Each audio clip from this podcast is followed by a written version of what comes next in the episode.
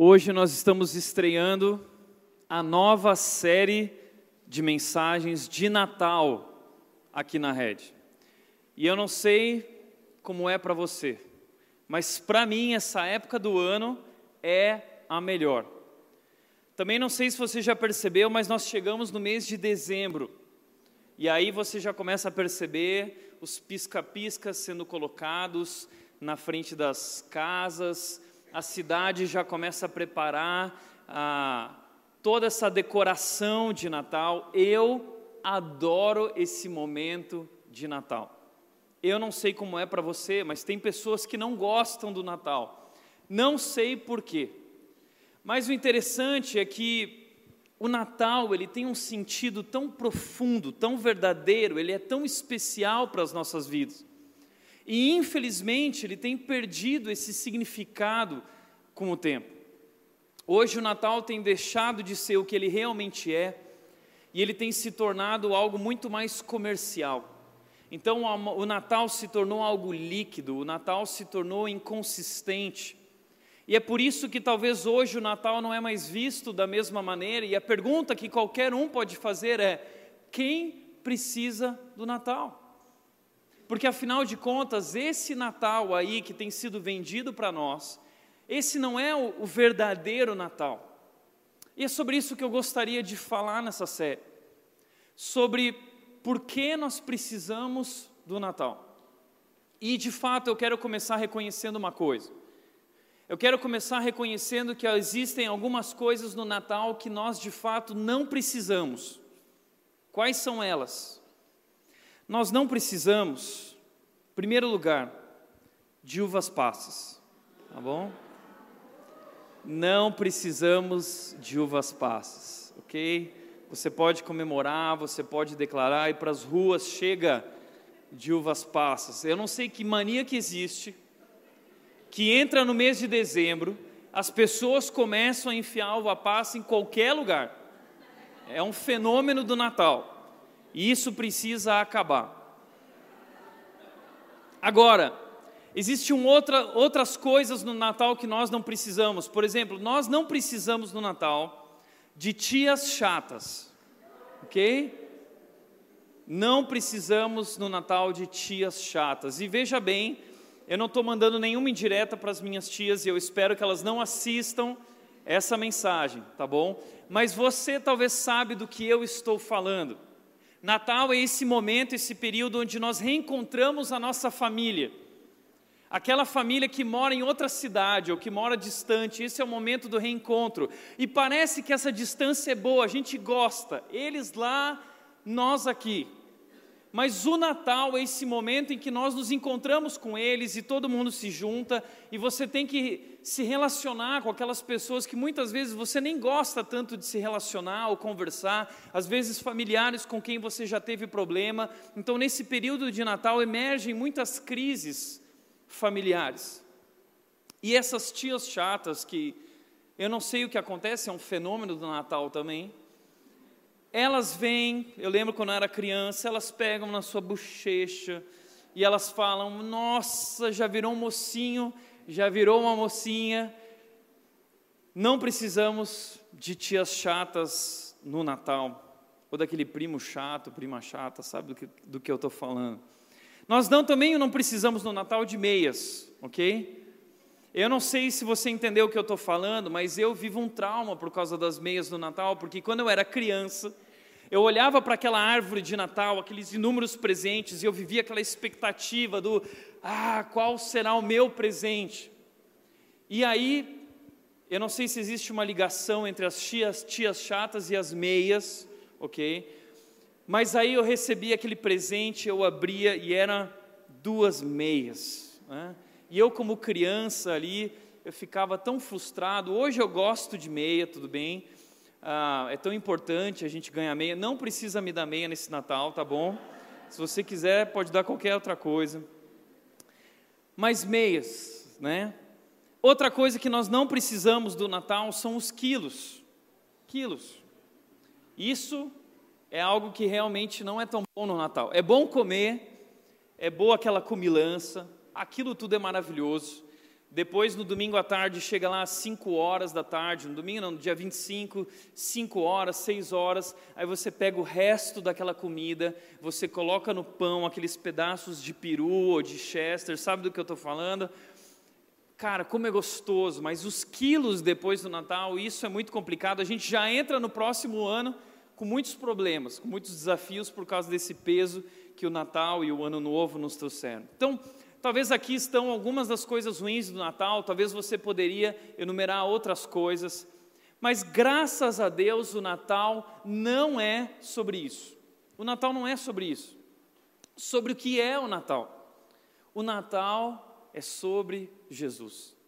E aí sim nós precisamos de Jesus. A Bíblia diz em Lucas capítulo 2, versículos 11 e 12, diz o seguinte: Hoje, na cidade de Davi, lhes nasceu o Salvador, que é Cristo o Senhor. E isto lhes servirá de sinal: encontrarão o bebê envolto em panos e deitado numa manjedoura. O Natal é sobre Jesus. E por que nós precisamos de Jesus? Porque Ele é o Salvador.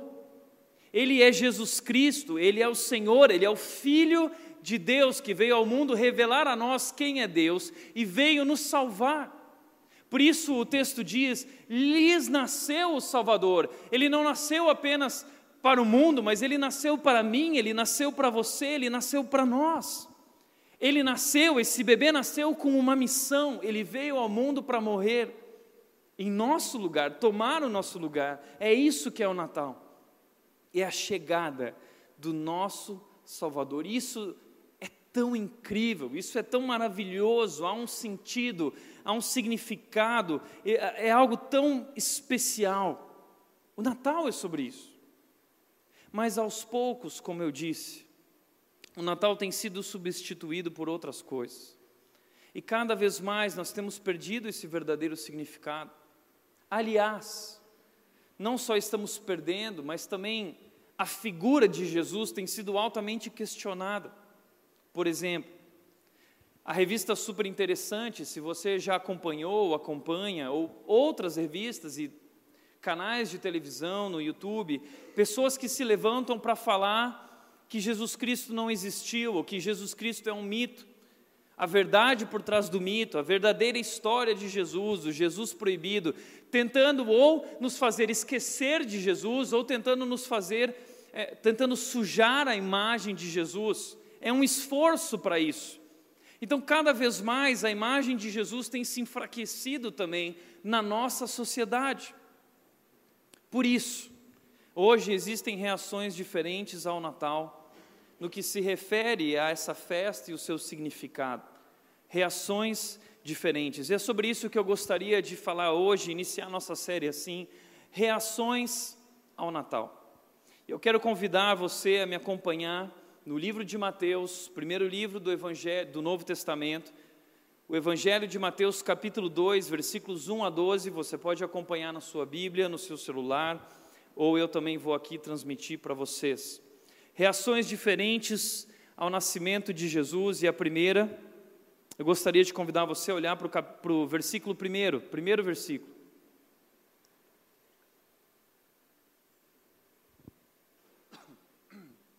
O texto diz o seguinte: Depois que Jesus nasceu em Belém da Judéia, nos dias do rei Herodes, magos vindos do Oriente chegaram a Jerusalém.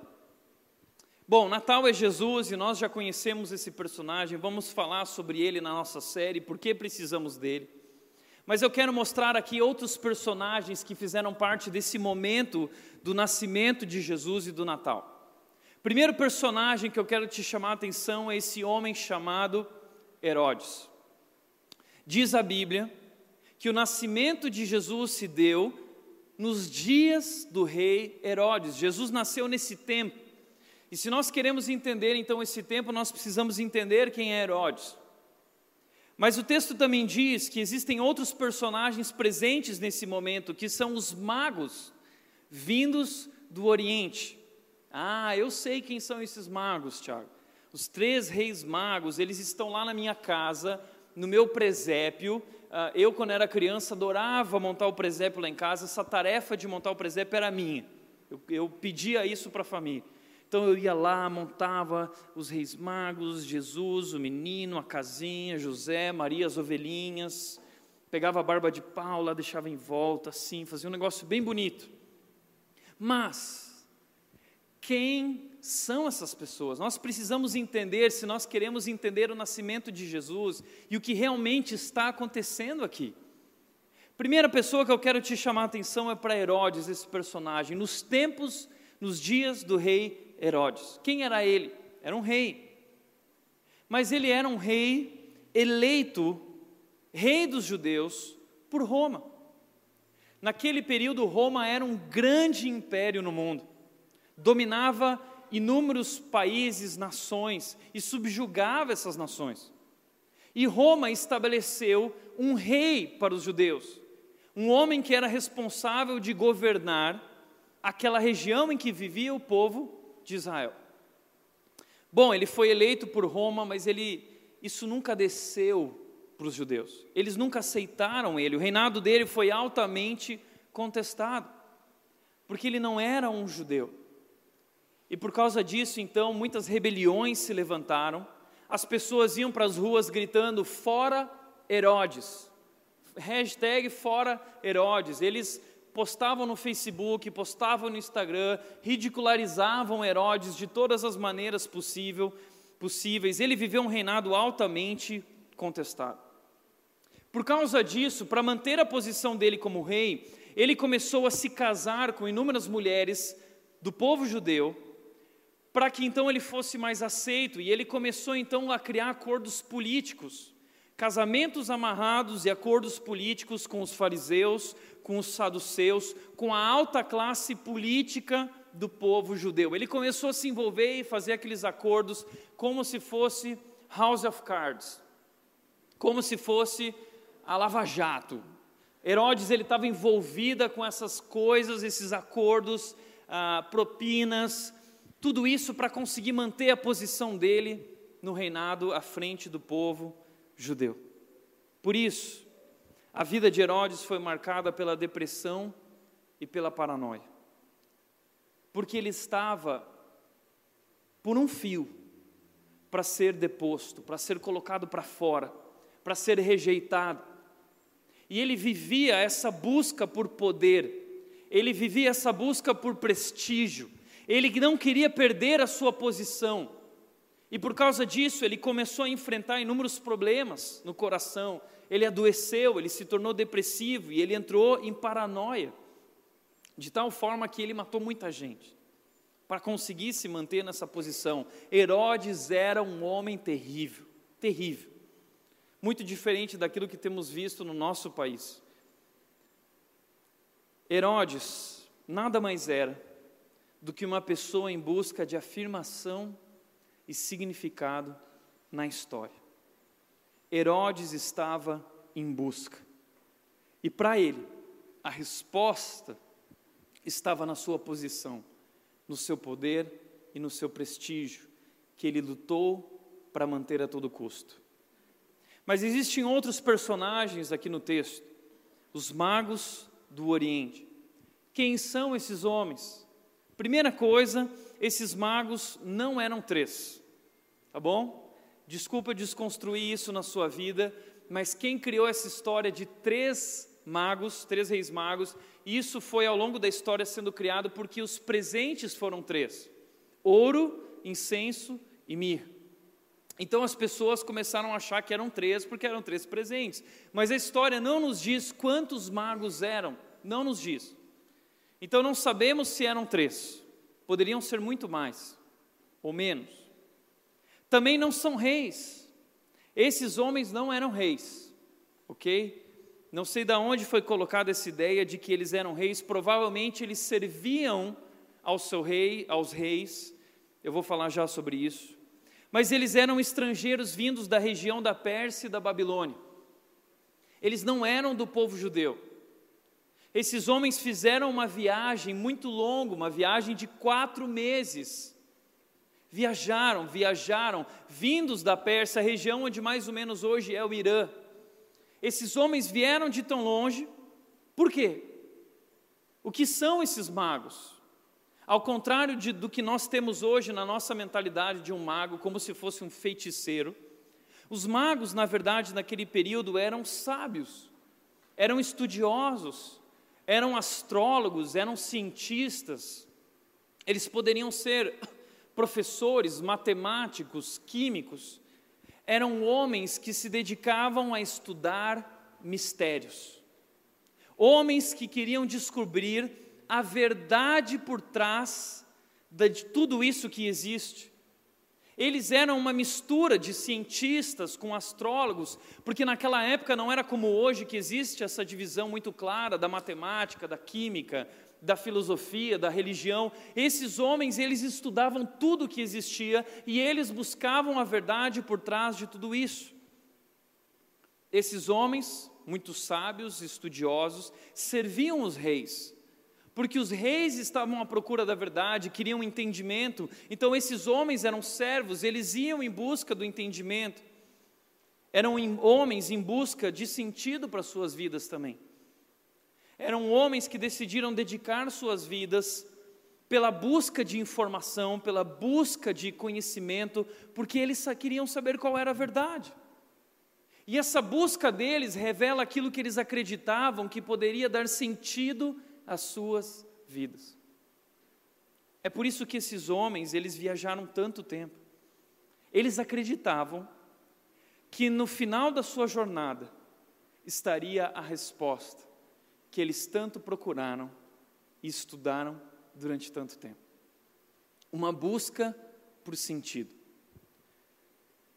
Não sei se você entende isso, mas nós seres humanos, nós vivemos essa busca infindável, insaciável por sentido, por significado.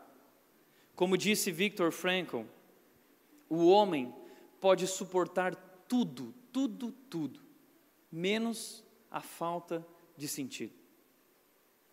O que ele defende é que se nós entendemos qual é o sentido da nossa vida, o significado, nós somos capazes de enfrentar qualquer situação. Mas quando não entendemos o sentido, então isso nos derruba, isso nos enfraquece, isso nos destrói, isso nos faz adoecer. Foi o que aconteceu com Herodes. E a Bíblia fala sobre essa busca por sentido e da onde vem isso? O que é isso? A nossa busca por sentido, ela se revela no, através do sábio de Eclesiastes, provavelmente Salomão, que diz a, no, a nós o seguinte, no capítulo 3, versículo 11: que Deus pôs no coração do homem o anseio pela eternidade. Mesmo assim, o homem não consegue compreender inteiramente o que Deus fez.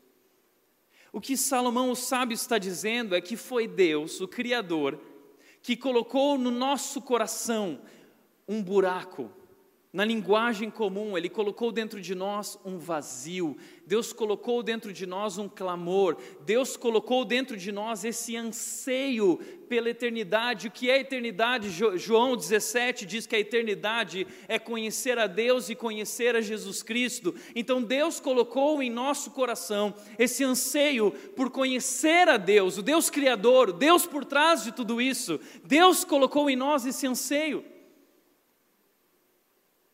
Mesmo assim, o homem não consegue compreender o que Deus fez. Nós não entendemos que a nossa sede é sede de Deus.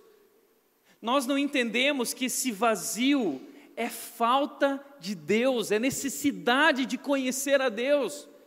E aí, na nossa busca por sentido, por satisfazer e saciar essa sede interior, para completar esse vazio que existe dentro de nós, nós começamos a correr atrás de coisas desse mundo, como a fama e o sucesso. Nós queremos seguidores, nós queremos um manancial de likes, nós queremos ser populares, nós queremos ser reconhecidos, nós queremos alcançar uma posição, assim como com Herodes. Nós achamos que talvez quando nós chegarmos em tal posição, quando nós atingirmos essa posição na sociedade ou na carreira, aí então eu vou ser um homem realizado, eu terei todo o reconhecimento que eu busco. Isso vai satisfazer a minha sede interior. Outros buscam no dinheiro e nos bens, saciar esse anseio interior. Se eu tiver dinheiro suficiente, então eu vou trabalhar, trabalhar, trabalhar, trabalhar sem parar. Muitas pessoas abrem mão da ética, da moral, para conquistar cada vez mais dinheiro com desonestidade. Homens que querem conquistar. E esse mundo se aproveita desse nosso anseio, dizendo que nós precisamos ter para ser. E aí então eles vêm com um carro novo, e todo ano o carro muda.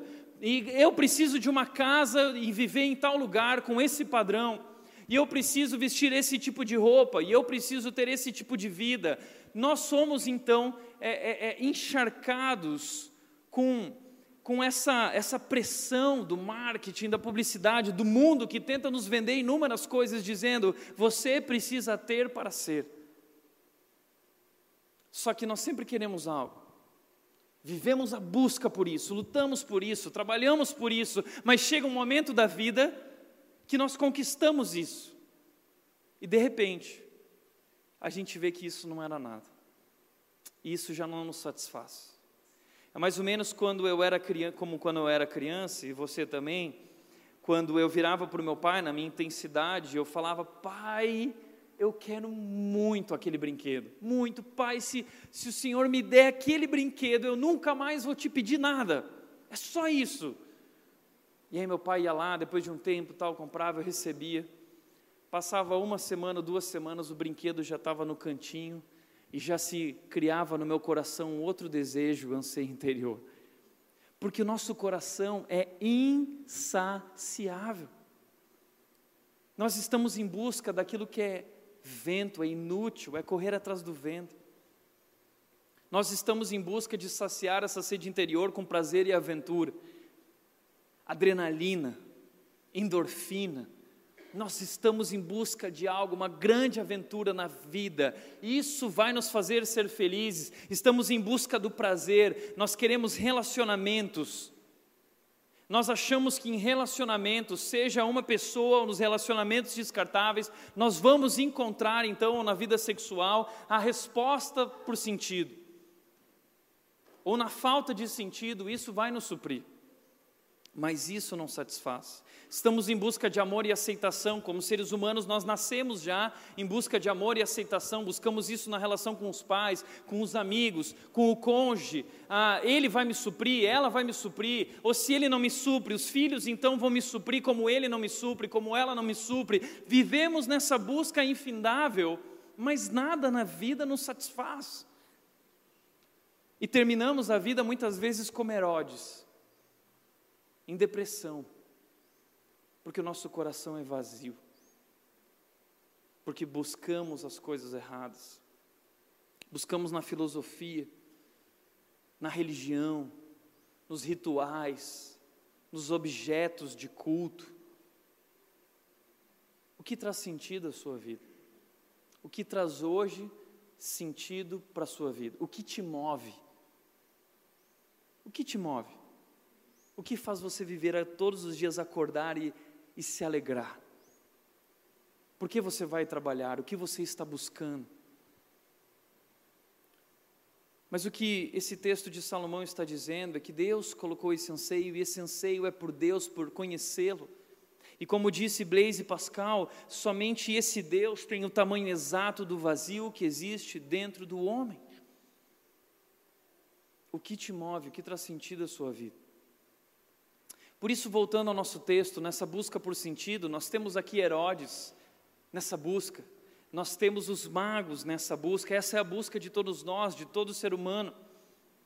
E esses homens, então, chegaram em Jerusalém e eles perguntaram: onde está o recém-nascido rei dos judeus? Essa é a pergunta que move esses homens. Como eu sei disso? Porque o texto diz: Vimos a sua estrela no Oriente e viemos adorá-lo. Essa pergunta e resposta revela o centro da sua busca. A busca deles está nesse menino, nesse recém-nascido que eles consideram rei dos judeus. Nós viemos adorá-lo. O que é adorar?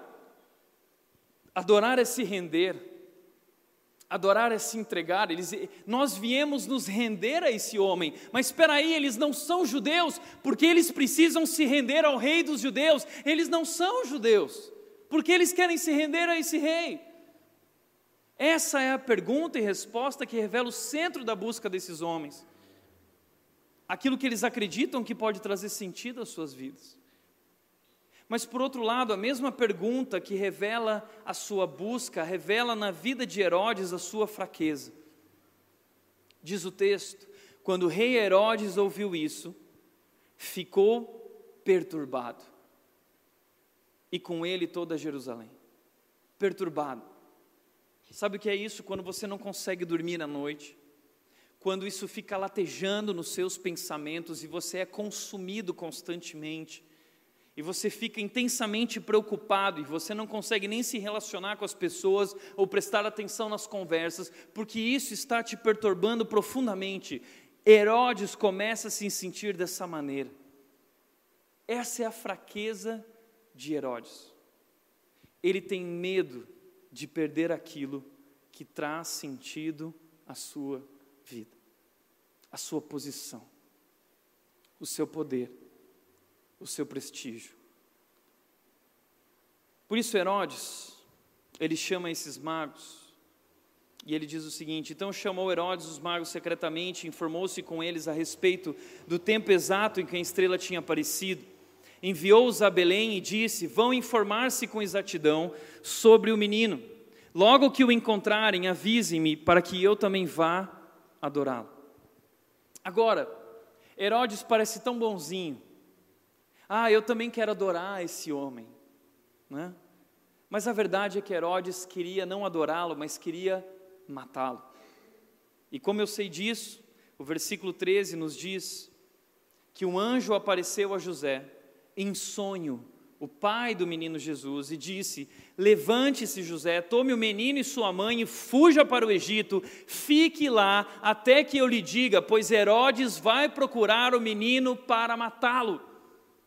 A que ponto chega esse homem?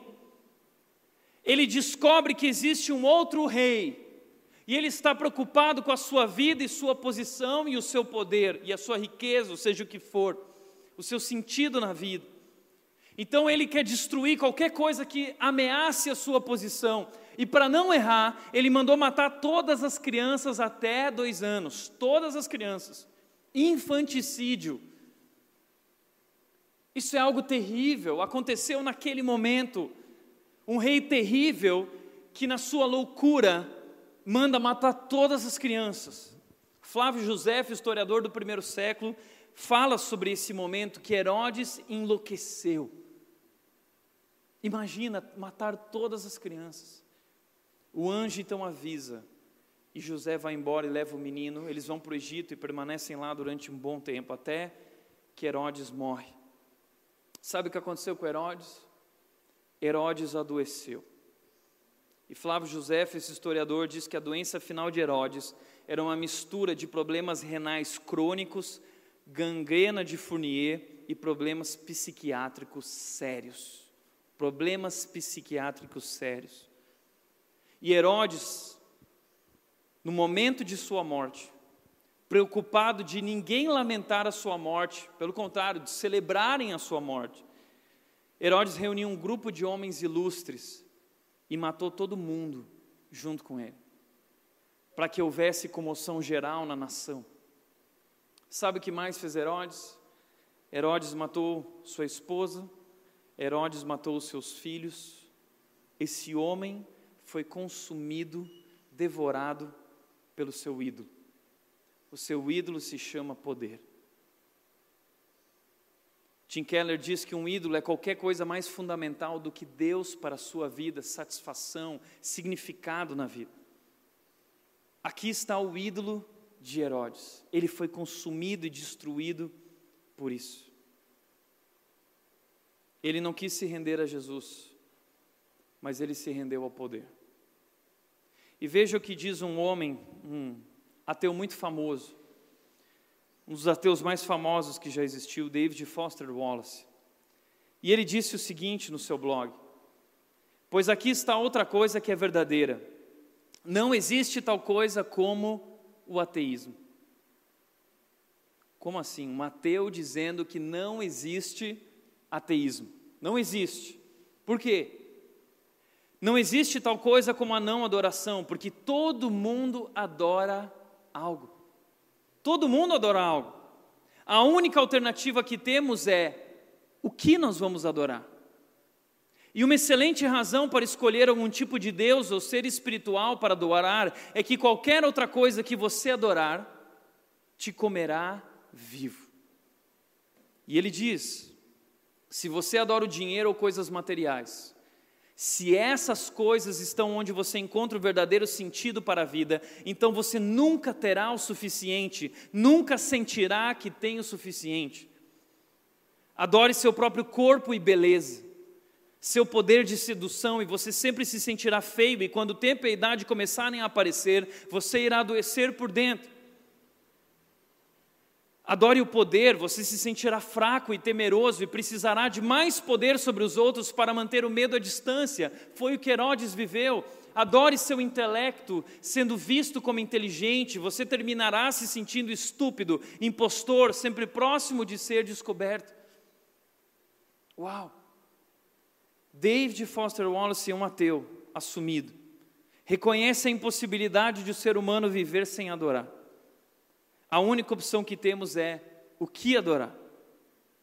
Sua assustadora percepção é que os ídolos comem vivos os seus adoradores. E isso aconteceu na vida dele em 12 de setembro de 2008. David Foster Wallace cometeu suicídio, devorado por seus ídolos. Porque ídolos não são só objetos nas mãos ou nas paredes, Ídolos são objetos em nosso coração, desejos em nosso coração. Tozer disse: um ídolo no coração é tão ofensivo quanto um ídolo na mão. Basta olhar para uma banca de revista. Eu gosto das bancas de revista por isso. Ali estão os nossos altares de idolatria. Cada revista, cada assunto mostra um tipo de busca que nós vivemos na nossa vida. A revista lá do corpo perfeito, para o homem e para a mulher, é o ídolo tanquinho, é o ídolo corpo perfeito, é o ídolo carro, é o ídolo dinheiro, é o ídolo fama e sucesso, revista Exame, você é SA, inúmeros ídolos, ídolo casa perfeita, casa dos sonhos. Ali estão os nossos ídolos escancarados, revelados. A nossa busca por sentido se revela, se reduz a uma banca de revista. Qualquer coisa que seja mais fundamental do que Deus na sua vida é um ídolo. E o que o David Foster Wallace descobriu é que ídolos destroem, te comem vivo, te devoram. Foi o que aconteceu com Herodes. Ele foi destruído pelo seu ídolo chamado poder, a sua busca por poder e prestígio. Ele teve a chance de se render a Jesus, mas ele preferiu se render ao poder. Mas, diferentemente de Herodes, Existe nessa história outros homens que tiveram uma reação diferente ao Natal. E diz o texto bíblico, nos versículos 9 e 10, que depois da conversa que eles tiveram com Herodes, perguntando onde estava o rei recém-nascido dos judeus, depois de ouvirem o rei, eles seguiram o seu caminho. E a estrela que tinham visto no oriente foi adiante deles, até que finalmente parou sobre o lugar onde estava o menino quando tornaram a ver a estrela, encheram-se de júbilo. Presta atenção nisso. Eles seguiram o seu caminho até onde a estrela que estava no Oriente apontava para eles. Pergunta: que estrela é essa? Você já parou para pensar nisso? Que estrela é essa? Essa semana eu fui para a Bíblia, eu quero descobrir qual é a profecia dessa estrela? Como esses homens sabiam dessa estrela? Deve estar na Bíblia, no Antigo Testamento, que haveria uma estrela em cima do menino Jesus. E eu fui à procura e eu não descobri nada, porque não existe. Não existe nada sobre isso. Então a grande questão aqui é como esses homens, estudiosos, sábios, cientistas, como eles sabiam que essa estrela especial apontava para os reis dos judeus. Quer saber como eles descobriram isso? Provavelmente eles descobriram isso através da ciência, através da astrologia, através da sua busca, através do seu, ah, dos seus estudos. Porque existe algo na ciência que eu não sei se você sabe, mas recentemente muito tem se falado sobre isso, muitos cientistas têm falado sobre isso, sobre uma expressão chamada a assinatura de Deus. O que é isso? A assinatura de Deus é a marca de Deus em cada detalhe da criação. Sabe quando nós olhamos para a criação, você vai até lá fora, aquela noite linda, aquelas estrelas, aqueles planetas, o universo maravilhoso, ali nós podemos ver a assinatura de Deus. Quando nós vamos de férias para a praia, quando nós vamos para as montanhas, quando nós olhamos para a natureza, aquilo que foi criado, nós podemos ver ali a majestade de Deus, a sua assinatura. A Bíblia diz que os céus e a terra declaram a glória de Deus, declaram, nos revelam esse Deus. A Bíblia também diz que esse Deus ele pode ser visto através das coisas que foram criadas.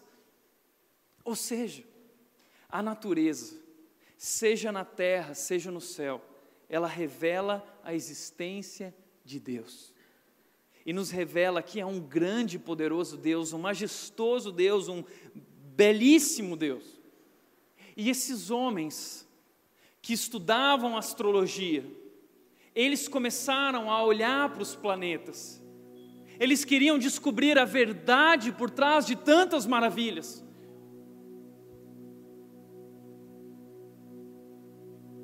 E eles começaram a sua busca por isso, estudando, estudando. E uma coisa que eu quero que você entenda, que muito tem sido falado, é que um pouco de ciência, um pouquinho de ciência, vai te afastar de Deus. Mas muita ciência vai te aproximar de Deus.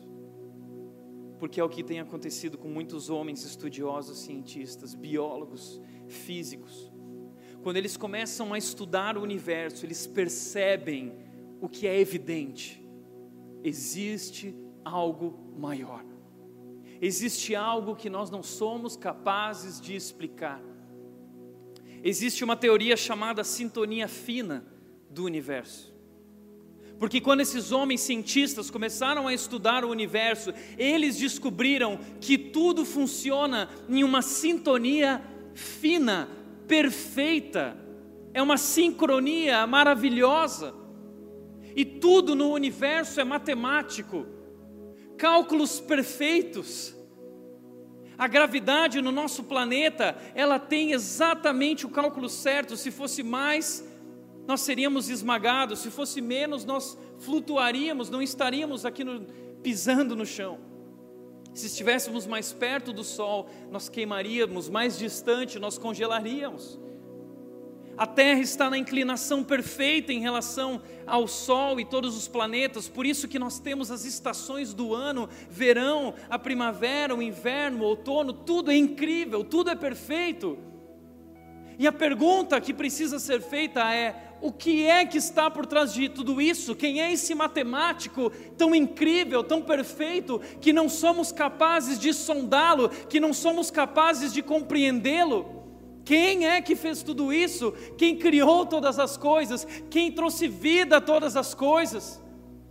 Você crê que foi uma coincidência? Coincidência? Então essa é a maior coincidência de que poderia haver. Porque tudo é perfeito quando nós olhamos para o céu, quando nós olhamos para a terra, cada detalhe declara, revela a assinatura de Deus. O Criador, ele fez questão de assinar a sua obra-prima e a sua assinatura está espalhada por toda a criação. Quando nós olhamos para o ser humano e o fato de o ser humano ter um corpo tão perfeito, o fato de o ser humano poder gerar filhos, aquilo que acontece quando nasce um filho, o sentimento, o significado, o sentido que ali surge junto com o filho, de onde vem isso? É uma coincidência? Uau!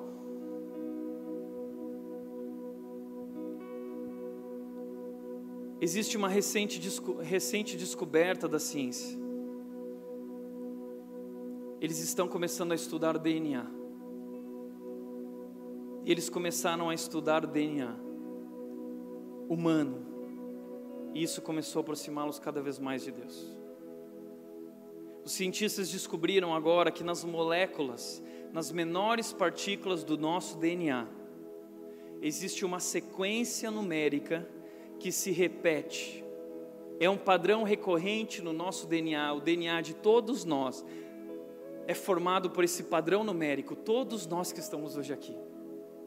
E o padrão numérico do DNA que foi descoberto por esses homens é o número 10, 5, 6 e 5. O que é isso?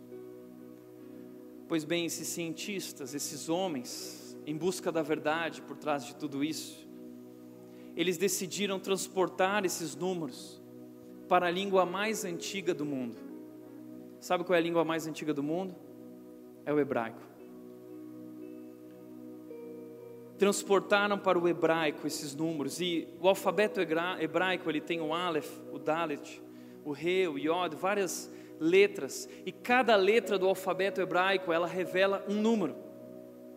Muitas vezes os hebreus, eles queriam se referir a um número, eles usavam uma das letras do alfabeto. Assim funcionava.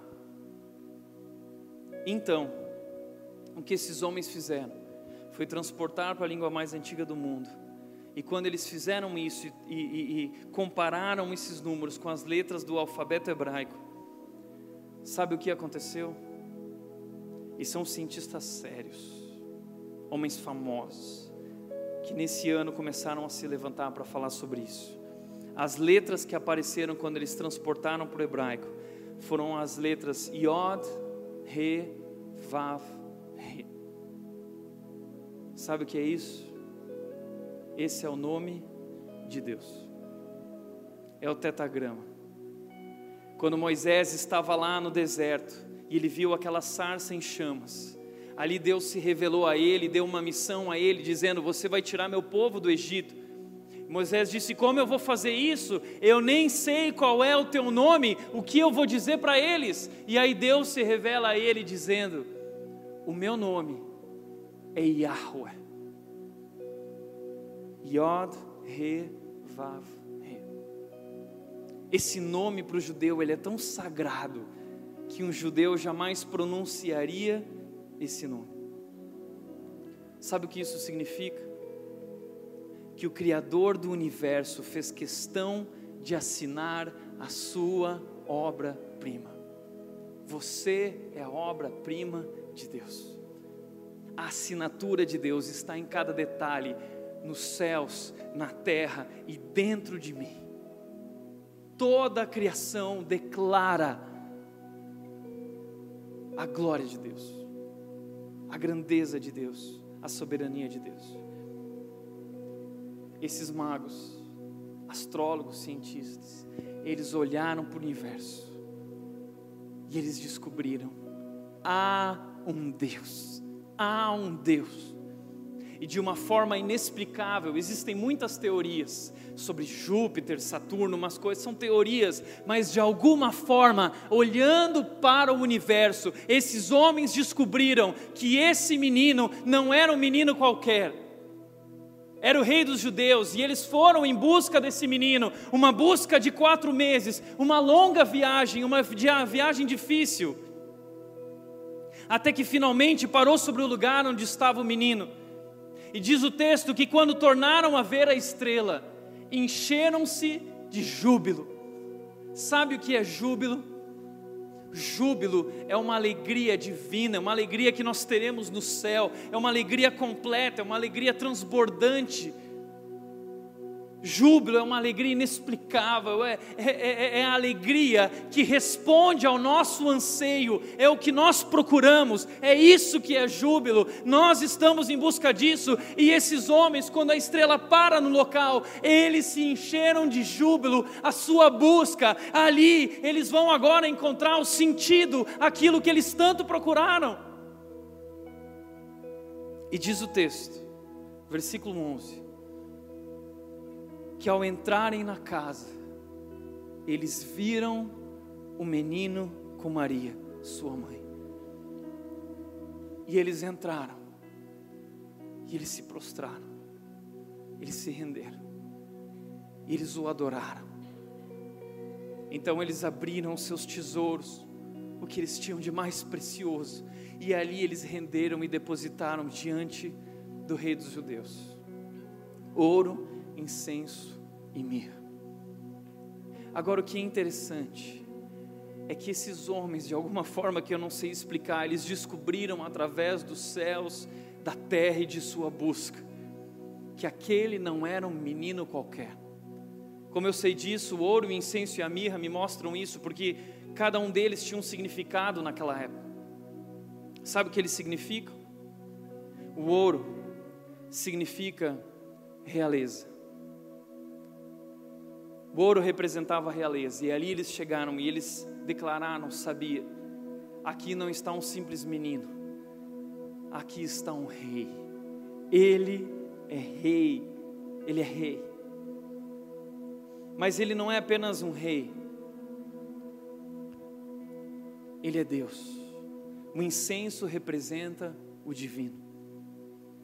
Eles sabiam que ali não estava apenas um menino, que ali não estava apenas um rei, mas eles sabiam que esse era o Rei dos Reis, era o Filho de Deus, que veio ao mundo revelar quem é Deus, a identidade de Deus. O Deus desconhecido, o Deus que nós procuramos, o Deus que nós tateamos, o Deus que nós ansiamos conhecer, Ele veio revelar esse Deus. E por último, a mirra. Está errado aqui, é a mirra. A mirra, ela representava a morte. Porque eles sabiam que esse menino que nasceu, que era mais do que um rei, que era o rei dos reis, o filho de Deus, eles sabiam que esse menino veio para morrer. Ele veio para morrer. Esse menino veio ao mundo revelar quem é Deus, ele veio ao mundo trazer sentido nas nossas vidas, mas ele veio ao mundo, nasceu para morrer, ele veio ao mundo com uma missão. E ele não morreria de morte normal, morte comum, ele morreria de morte de cruz, porque ele é o Salvador. E ele morreu por mim, ele morreu por você, ele tomou o nosso lugar naquela cruz. E esses homens sabiam que ali eles estavam diante de Deus, o Filho de Deus, o Rei dos Reis, e ali eles se renderam, sabendo que aquele menino havia de nascer para morrer. Eram estrangeiros, não eram judeus. Como eles sabiam disso? Deus se revelou a eles de maneira incrível. Esse é o nosso Deus. O Rei dos Reis, ele veio ao mundo por mim, ele veio ao mundo por você. E é ali nesse menino que nós encontramos o significado da nossa vida, da nossa existência aqui na terra, na breve vida que vivemos e passamos aqui. Ali está o sentido, ali está o significado. Ele é o que o nosso coração anseia. Deus enviou seu Filho ao mundo para que nosso anseio possa ser satisfeito em Jesus porque todas as coisas foram criadas para Ele e por Ele, e tudo existe por causa dele, e nós fomos criados para Ele, e ali esses homens entenderam isso, e eles se rendem, eles se entregam ao Rei dos Reis, e ali eles descobrem o júbilo, a alegria, a vida abundante que Ele veio trazer, Ele é Deus.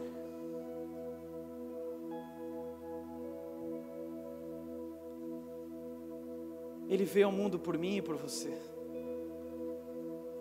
E você só precisa se render a Ele. E o movimento desses homens talvez deveria ser o movimento de nossas vidas.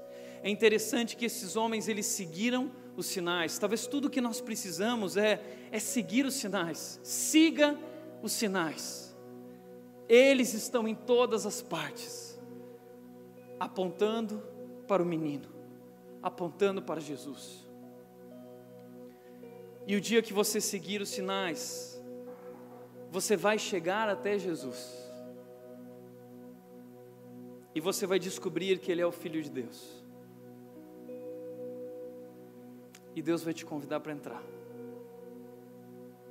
E aí você pode entrar na casa como eles entraram. E quando você entrar, você vai conhecê-lo, você vai vê-lo, você vai contemplá-lo, o Filho de Deus. E quando você contemplar o Filho, você estará satisfeito. Você vai ver, e quando você ver, vai ser inevitável não se prostrar. Eu lembro do dia que eu vi Jesus. Eu não vi fisicamente, mas espiritualmente na sala da minha casa, a glória de Deus foi revelada a mim. E a única reação que eu tive, a única reação, foi me prostrar. Ele é o Rei dos Reis. E o dia que você ver Jesus, de fato, você não terá outra reação senão se prostrar. Foi isso que eles experimentaram naquele momento, cheios de júbilo. E eles o adoraram. É por isso que nós nos reunimos aqui. Nós vimos, nós experimentamos, nós sabemos quem Ele é, nós viemos adorá-lo, nós viemos adorá-lo. Ele é o Rei dos Reis, Ele é o Filho de Deus, Ele veio para morrer no meu lugar, Ele me salvou, Ele ressuscitou. E assim como esses homens, na nossa busca, nós devemos e podemos nos render por completo com tudo que temos e abrir os nossos tesouros a Ele. Que você se renda a esse Rei.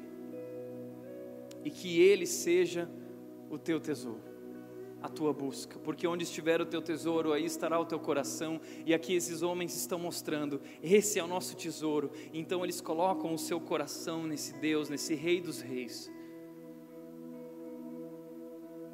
Por isso, para refletir e praticar, em primeiro lugar, o que traz sentido à sua vida? Qual tem sido o objeto de sua busca por satisfação?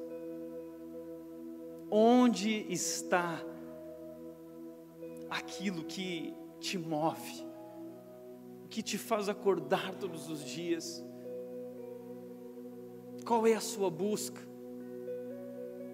Onde você tem buscado satisfazer a tua sede? Porque eu tenho uma notícia para ti. Lembre-se, Somente Deus tem o tamanho exato do vazio que existe dentro de você. Não cometa o erro do sábio de Salomão, quando no final da sua vida ele disse no livro de Eclesiastes: Eu corri atrás do vento, eu corri atrás do vento, tudo inútil, tudo inútil, tudo inútil. A conclusão que eu cheguei é: tema a Deus tema a Deus, Deus colocou em nós esse anseio, e esse anseio só será suprido por Ele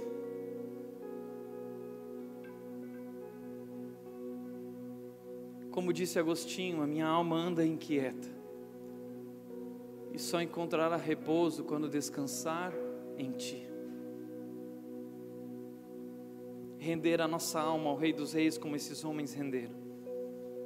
Terceiro e último lugar, é a pergunta da série: Como você vai reagir ao Natal? Você vai desprezar? Você vai passar por cima? É só um Natal ou você vai receber o presente de Deus.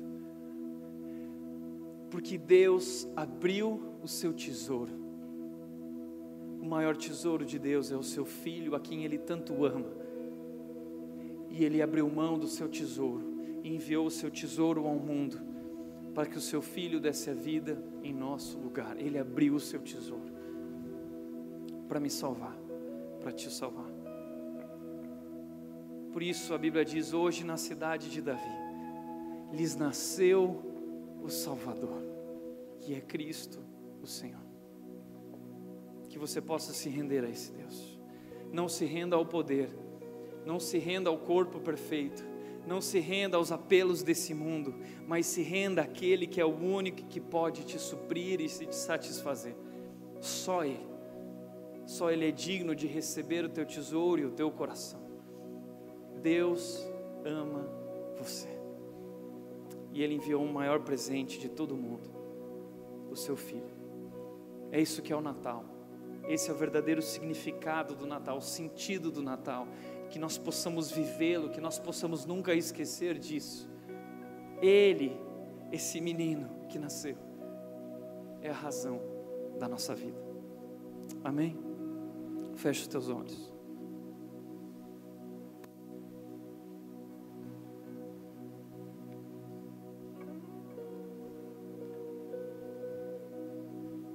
Que traz sentido à sua vida?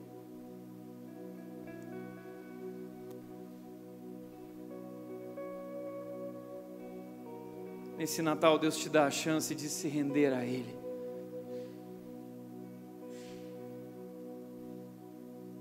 Não passe correndo pelo Natal.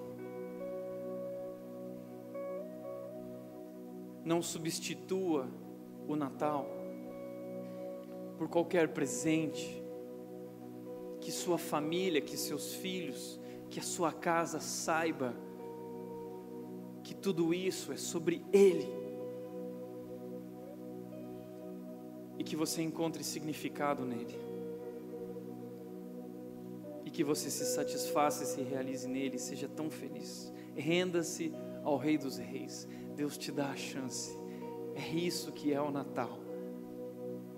A chance de nos rendermos diante de Deus.